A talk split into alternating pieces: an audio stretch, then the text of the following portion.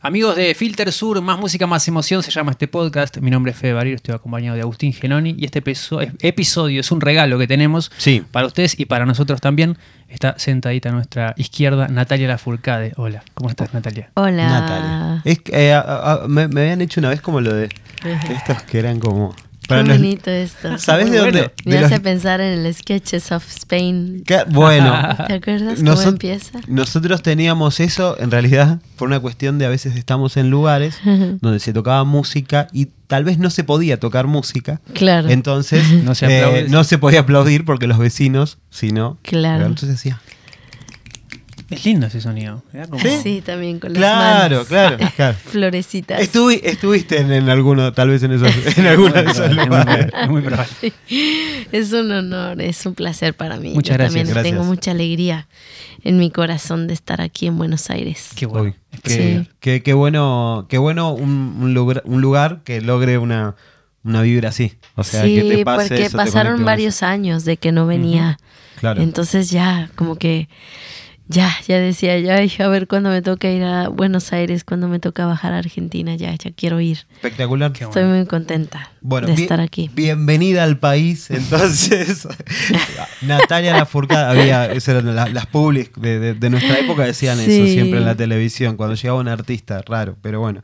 Eh, en, esta, en esta etapa, en esta etapa, eh, estás en, en un rol, estás en dos roles. En dos roles que A está ver. bueno, está bueno como, como personas que, han- que- que hemos escuchado tu música, poder disfrutarte en dos roles. Uno es en el habitual, en el- un disco nuevo, Ujú. y otro Ajá. es en el de escritora. Ok. O sea, de repente, sí. un libro y un disco. ¿Qué, qué es más fácil de hacer? ¿Un disco entero o un, Un libro, libro. entero desde cero? Sí, pues la verdad el libro es eh, eh, no fue tan difícil desde que me la puse un poquito fácil. Tampoco me la iba a poner tan difícil Bueno. mi primer primer libro. Eh, realmente lo, lo llamo como un cancionero. Es un cancionero de bolsillo, un libro Divino. objeto, ¿no? Porque hoy en día, pues ya es más difícil encontrarte un CD como tal, ¿no? Como que nosotros somos esa generación Sí. que todavía nos tocó vivir lo que era esa parte de la industria musical, ¿no? O sea, que, que- que comprabas un CD La obra de, física. de tu artista favorito o un vinilo y de repente llegaba el momento del book de ese CD. Y a mí me, me ponía un poco triste pensar que este disco que, te, que tiene tantas historias y que es algo tan personal y que yo quería tanto compartir tantos momentitos de cómo se hizo este disco, no lo iba a poder compartir porque pues ya realmente la gente ya no tiene CDs Claro. donde, donde tocarlos y también las nuevas generaciones pues tampoco piensan voy a comprar un CD, No. ¿dónde lo voy a comprar? Ya todo es por medio de las plataformas y del celular, ¿no? Sí, es más, ¿a qué hora sale? Eh, Claro. ¿Cuándo está disponible? Y nada más lo bajo, Y ¿no? fin. Entonces, como que yo pensaba en ese formato que ahora existe, por ejemplo, a mí que me gusta mucho usar Instagram. Decía, bueno, la gente consume muchas imágenes, consumimos muchas imágenes, mucha información. Y de repente, pues pasa casi desapercibido desde que hay tanta información. Entonces, como que dije, ¿cómo puedo hacer un todo en uno, no? O sea, Claro. un libro que tenga las canciones, que tenga la historia, pero que también tenga las fotos y que de repente pues la gente pueda ir viajando a través del proceso de cómo se hizo, pero en una cosa que es un objeto muy chiquito que pueden meter en su bolsa Claro. y que inclusive en algunas páginas del libro, este, digo, bueno, los invito a que puedan rayar las páginas de este libro. No sé si ustedes han tenido chance de ver el libro. Lo vimos, Eh, lo vimos. sí, y, sí, y también pensamos en, en términos de que es lindo también intervenir un libro, ¿no? Como lector lo, pi- lo- sí, lo piensa. hay, yo tengo uno, sino para que ahorita lo puedan Re. ojear. Re. Me, eh, un poquito, yo yo a lo, ver lo- si pasan por ahí.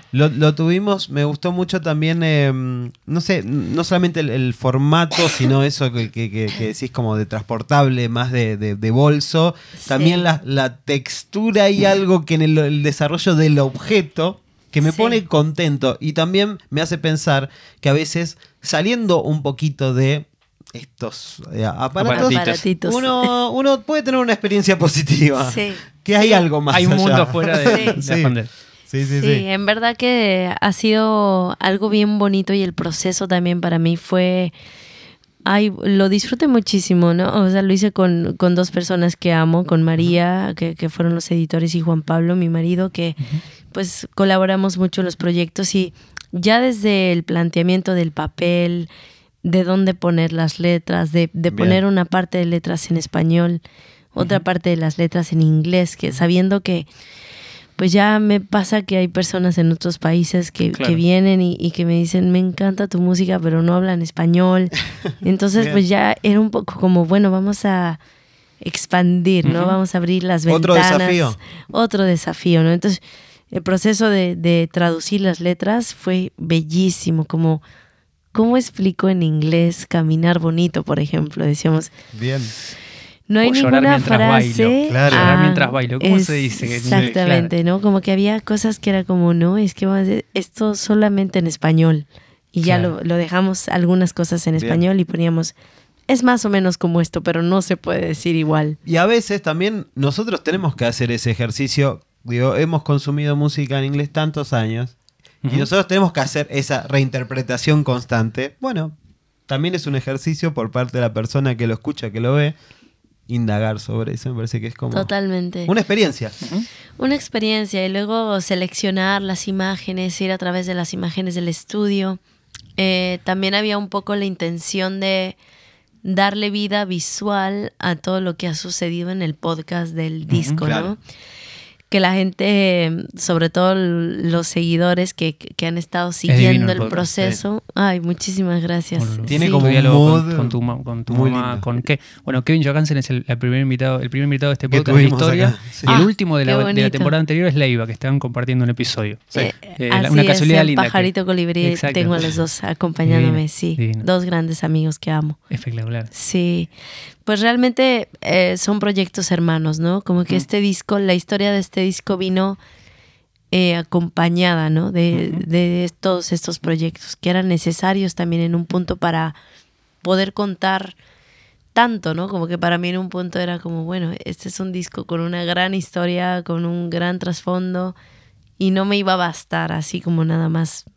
Claro. un videoclip o, o sacar el disco así en sencillos, como que El correlato tenía que ser mayor, había que encarar por diferentes flancos. esta vez fue, fue diferente, sí, Qué fue, bueno. fue Gracias, distinto. porque lo- Qué- qué nosotros bueno. como, como Sí. público lo, Qué lo bueno, recibimos con eso me da muchísimo gusto, eso me sí, encanta. porque, porque también, bueno, hay un montón de cosas para, para digamos, meterse, para, digo, investigar y que, digo, que también que el disco, a través de sus canciones, vaya como desarrollando una historia donde vos, si le das play desde el minuto cero hasta el tema 12, te sentís como parte de una historia y de la evolución de una historia y de los sentimientos de una persona.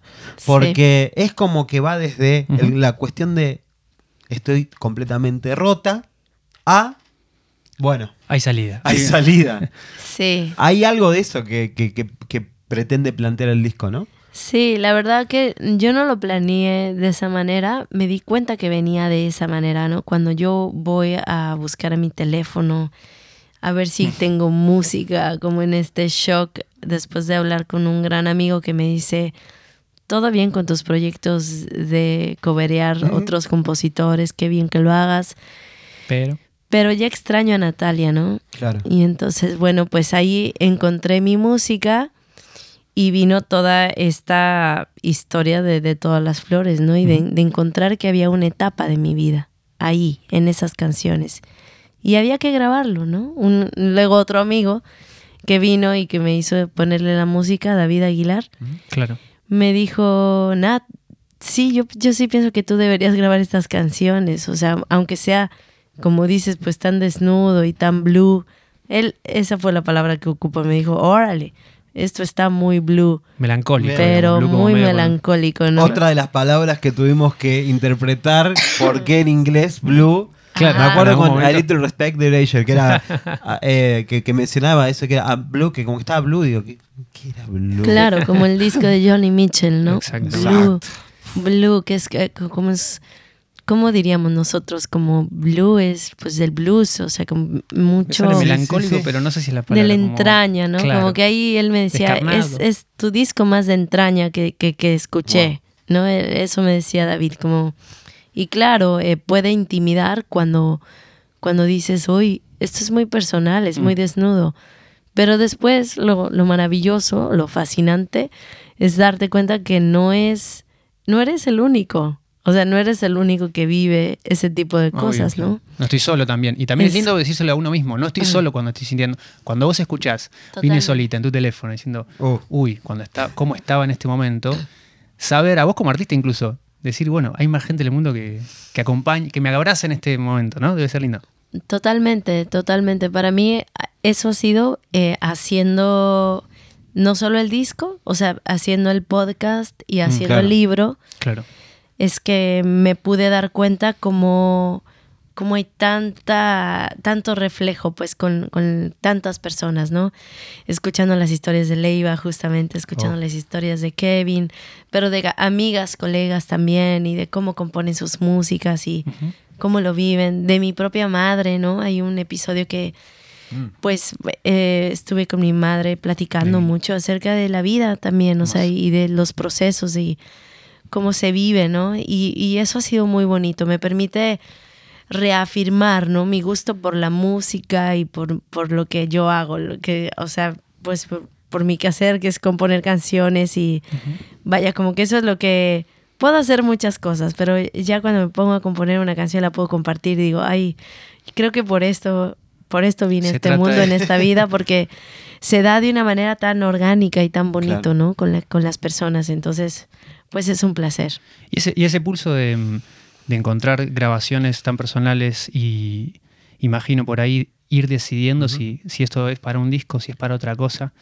Eh, también te sentimos como un artista que estando en el lugar que está y seguramente pudiendo encarar caminos distintos y, y más cómodos por ahí, hay algo de un latido propio que, que vos decís, no, bueno, está todo bien, pero la industria, lo que sea, pero yo necesito hacer esto ahora. Sí, con este disco hubo bastante de eso, ¿no?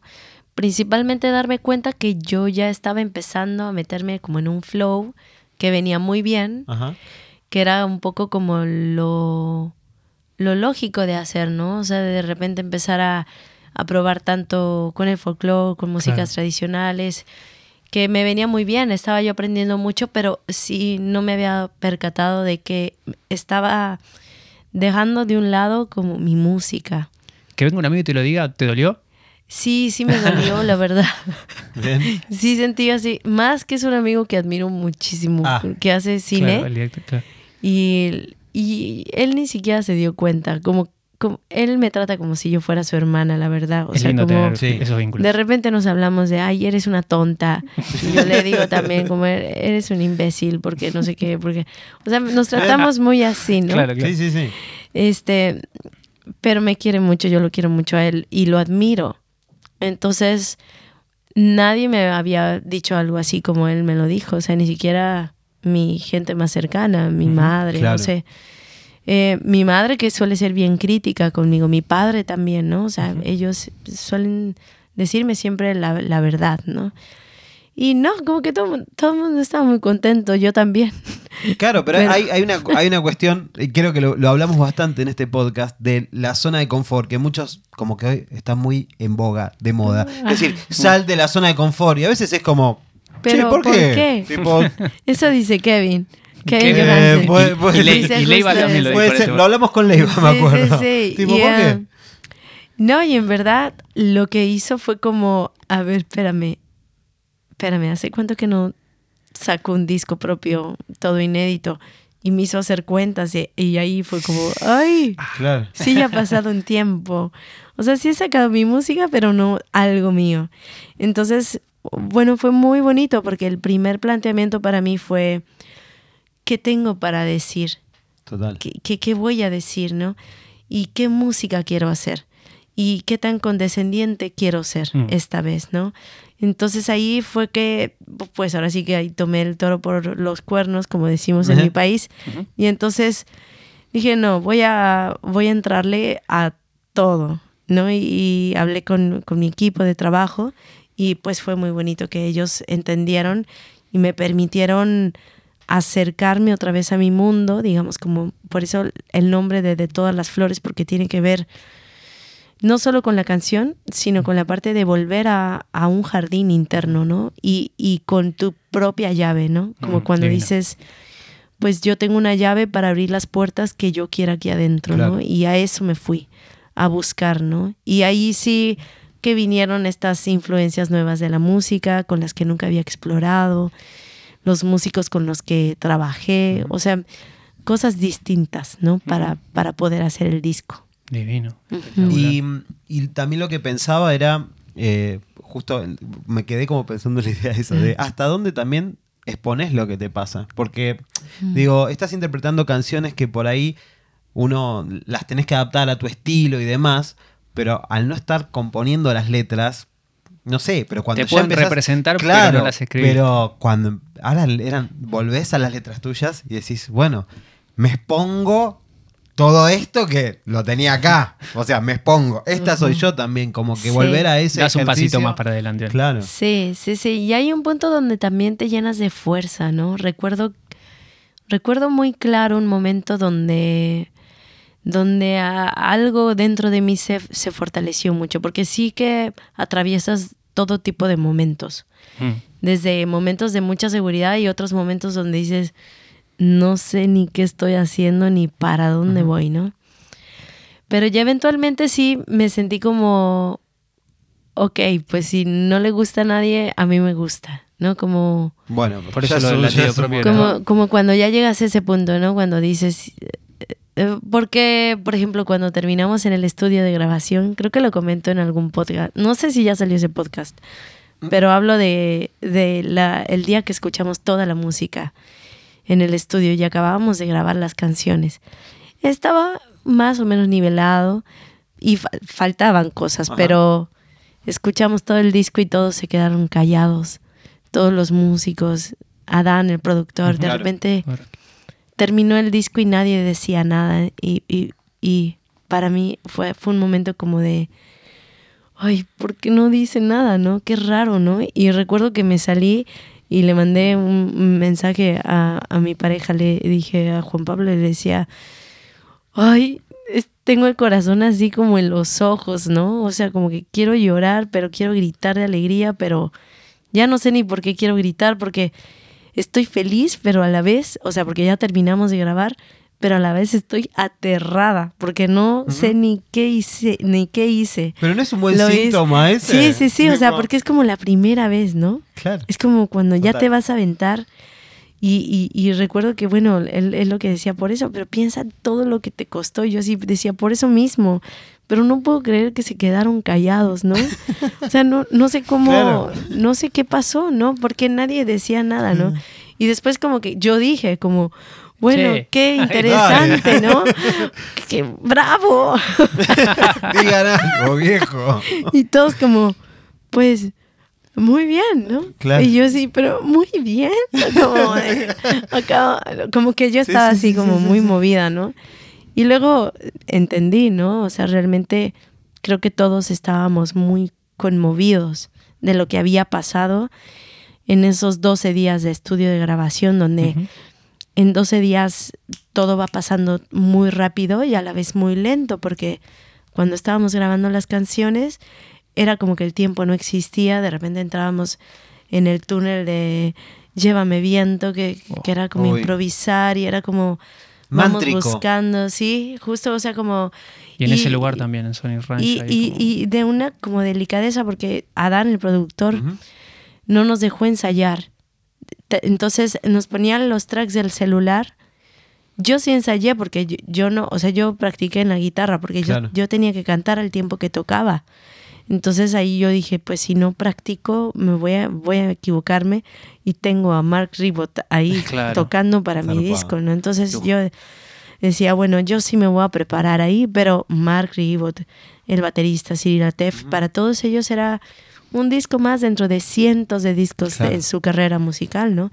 Entonces sí que era como mucha tensión y eso fue muy bonito, ellos lo agradecieron también porque dentro de todo sí nos tomamos el tiempo de entrar en, en cada canción, ¿no? Qué bien. Y también Emiliano Dorantes en el piano, que es todo, o sea, están las leyendas que grabaron mil discos y él que tiene 20 y 20, 19, no sé cuántos Él tiene 21 En el años, piano, acaba de por cumplir. favor. Sí. Genio. Y es como, como tener un tipo de 300 años de vida claro, claro. y de camino al lado. En un cuerpo de un chico de 20. Claro. En un cuerpo Qué de... lujo. Sí, de repente, pues todos decíamos como, ¿tú qué eres? ¿no? O sea. ¿qué tipo de vampiro eh, vive en tu cuerpo? Claro. O, o explícanos tu mundo, ¿no? Increíble. Vamos a ver. Eh, yo, yo tenía algo separado que es, eh, corregime si no, pero vi el, el setlist de un show que diste en diciembre, creo, del año pasado, y a- eso que decía Agus de mm, El Camino del Disco, la primera canción del show es eh, Vine Solita y la segunda es la última del disco. Ujú. ¿Por, eh, eh, qué, ¿por qué esa decisión? Bueno, em, tenemos en el libro hay una página donde, donde se ve muy claramente algo que hice antes de entrar a grabar el disco, Ajá. que fue pintar un mapa Ah, de, de si lo vieron, Sí, como sí, sí. Un, un, un mapa de, de cómo íbamos a grabar el disco, ¿no? Y esto lo hice antes de irnos al estudio porque sabía que solo teníamos 12 días para grabar. Claro. Entonces para mí era importante, desde que no íbamos a ensayar, eh, que los músicos supieran hacia dónde íbamos, Bien. ¿no? Porque vinieron las primeras canciones y decían, wow, así arrancamos, ¿no? Como, bueno, ¿qué viene después? Claro. Y las primeras tres canciones son así abajo, ¿no? Mm, claro, como sí, sí, sí, sí. Es oscuridad y es como mucho Melancolía. melancolía y melodramático así. Claro. Y después se va poniendo feliz, ¿no? Después Claro, vienen las canciones de la sanación y todo. Que te vaya bonito, Nicolás, que es la canción número 12. eh, Fue la última canción, literal la última que compuse. ajá. El disco iba a tener 11 canciones. Mira. Y em, llegó Que te vaya bonito, Nicolás, en el momento en el que mi sobrino Nicolás estaba partiendo de este mundo. Y fue, fu- yo siento que él me la dictó, ¿no? Entonces tenía que estar, tenía que ser parte del disco Claro. y cerrar. O sea, vino para cerrar la historia. Entonces fue como, Sí. órale, qué interesante, ¿no? O sea, un disco que, que, que planteó mucho la parte mm, de la vida y de la muerte, ¿no? Este, algo, un tema que, que, que jamás hubiera imaginado que iba a terminar haciendo ese tipo de canciones, pero así Ahí está. pasó. Bueno, pero eh, justamente en, en- en la muerte plantea como. Yo me, me había anotado como un. Puse, puse esto. Puse res- resur- resurrección, dos puntos. Ok. Y puse la parte de, Wow. de saludar a la muerte. Es que hoy valoro el amor que nace en mí para siempre. Le doy gracias a la vida, le doy gracias a la muerte, como también ahí como ese, ese final. Y como en esa cuestión de, eh, de, de- de esas flores que, digo, que en algún momento, en alguna temporada del año, se bajan, se caen, pero en otra, ¡pum!, las tenés de vuelta en tu jardín. Justo. Y ahí tenés la vida y la muerte en, en una Ahí. misma maceta. Impresionante. Justamente. Divino. Sí, sí, sí. Creo que para mí em, eh, entender eso creo que es un gran regalo en la vida. Wow. Porque pues te hace vivir distinto, ¿no? Como que vas cada día sabiendo que pues que no, o sea, no das por sentado la vida misma, ¿no? Ni las personas, ni las relaciones. Sabes que en cualquier momento se puede acabar, ¿no? Creo que pues desde la pandemia, y desde los todos los, los acontecimientos que hemos vivido, ¿no? Como humanidad y los que seguimos viviendo.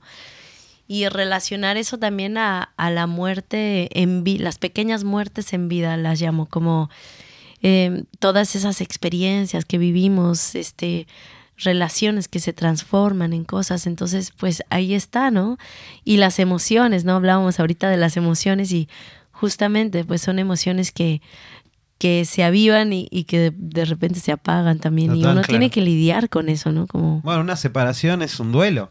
totalmente, totalmente. Y, y después eh, volvés Y a, uno, a y uno entrar piensa, en que- otra. y uno piensa que no hay más luz hasta que aparece. Hasta que aparece. Hasta que aparece, sí, y que también la parte de, de la oscuridad, eh, bueno, me gusta compartir, había una cosa que María Sabina decía, que María Sabina pues es una chamana mexicana que ya no vive ahora, la abuelita María Sabina, que curaba con los honguitos, con los niños santos, ella le llamaba con la medicina de la tierra, las hierbas. Claro. Y entonces eh, ella decía que, bueno, la menciono porque María la Curandera pues fue una adaptación de un texto que, que, ella bajó, ¿no? Esa información. Y ella decía, pues cúrate con, cúrate con la medicina justo de la naturaleza, con un, con un tecito de hierbas, cúrate con, con, contigo, ¿no? O sea, aprende a curarte a ti mismo, ¿no? Que tú eres la medicina, que tú puedes equilibrar, ponte en contacto con la naturaleza, con la lluvia, con los ríos. No sé, y ella decía que, que la oscuridad es el mejor lienzo para, para pintar luz, ¿no? Entonces eso me encanta, porque justo el disco viene mucho de ahí, ¿no? O sea, viene de espacios muy oscuros, como lo hemos visto pues en muchos discos de artistas increíbles, ¿no? Eh, y pues justo a mí me tocó, creo que con este disco fue este, no sé qué va a pasar con otros discos más adelante, pero, pero sí, de alguna manera, pues este le tocó de esa manera. Oscurita, eh, haciendo una luz, un jardín. Que se vuelvan polvo todos los dolores, que los queme el fuego y vengan nuevas flores. O sea, esa es, me pareció también una buena síntesis del, disco. Que se vuelvan polvo los dolores, que los queme el fuego eh, y vengan nuevas flores. Creo que es un disco que evoca mucho la mística también como la parte de los rituales, que sin querer ni buscarlo me encontraron. Pequeños rituales, sí, justo. Pequeños rituales, ¿no? Por ejemplo, me, me tocó visitar en tres ocasiones la, la montaña en Perú, en una montaña hermosa que se llama Ausangate, que es como pues un abuelo así eh, para, para pues, pues toda la gente de allá es como un un ser, ¿no? Pues las montañas, ¿no? Que son los abuelos, así, ¿qué no van a saber las montañas, mm. ¿no? Entonces, Como la sabiduría ahí. Exactamente. Y, entonces, de entrar ahí y de ver un poco las comunidades, cómo viven, sus costumbres, sus creencias, hubo ritual, ¿no? O sea, hubo ritual en, en digamos, en ciertas experiencias que tuve, acercarme más a la música del son jarocho, un poco ver como lo, que le da vida a un fandango, lo que le da vida a esas comunidades que están con esas músicas. Eh, diferentes experiencias que, pude tener que me, que me trajeron esa parte. Entonces, no lo pensé de esa manera, pero creo que todo eso se, se, coló, en, las canciones, en las letras. Sí. se impregnaron como de, esa parte, ¿no? De la parte de la cadencia de la naturaleza también, de cómo eso trae música no trae una música que no tiene un clic. No, no, no puedes decir, la vamos a escuchar la naturaleza a 120 o a 80 bits. No, realmente la lluvia, los temporales, todo eso tiene otro ritmo, tiene y es maravilloso. Entonces, ya yo dije, ay, yo pues me super tripié, yo dije, ay, yo quiero hacer música así, ¿no? Una música que no tiene clic. Me gustó esa. Exacto, la naturaleza es una música que no tiene clic. Me parece una, buena textual. Un buen comillado. sí. Nosotros eh. la vamos a poder poner en una canción, pero si algún día digo, la tenés por ahí, no pasa nada. no, bueno, pero todo es una recopilación de cosas, de enseñanzas, de camino recorrido para volcarlo en un disco que nos encanta, que, agradecemos que te haya traído esta sillita con nosotros a este podcast. Yo estoy feliz, feliz, Con el podcast, con el libro, con el, con el concierto. Con el próximo concierto que te trae de nuevo, a Buenos Aires, que es una buena noticia para todos, imagino para vos también. Hoy sí que lo es. Imagínate, después de no sé ya cuántos años que me ha tocado venir a esta tierra y ir construyendo un caminito y ahora puedes llegar a ese lugar, ¿no? Para cantar y para compartir. Es hermoso aparte, es hermoso y va, a sonar Uy, sí, va a ser muy bonito. Va a ser enorme. Natalia, muchas gracias por tu tiempo. Ay, es un placer. Muchísimas gracias. y a toda la gente que nos ve, que nos acompaña también. gracias. Muchas gracias. Gracias.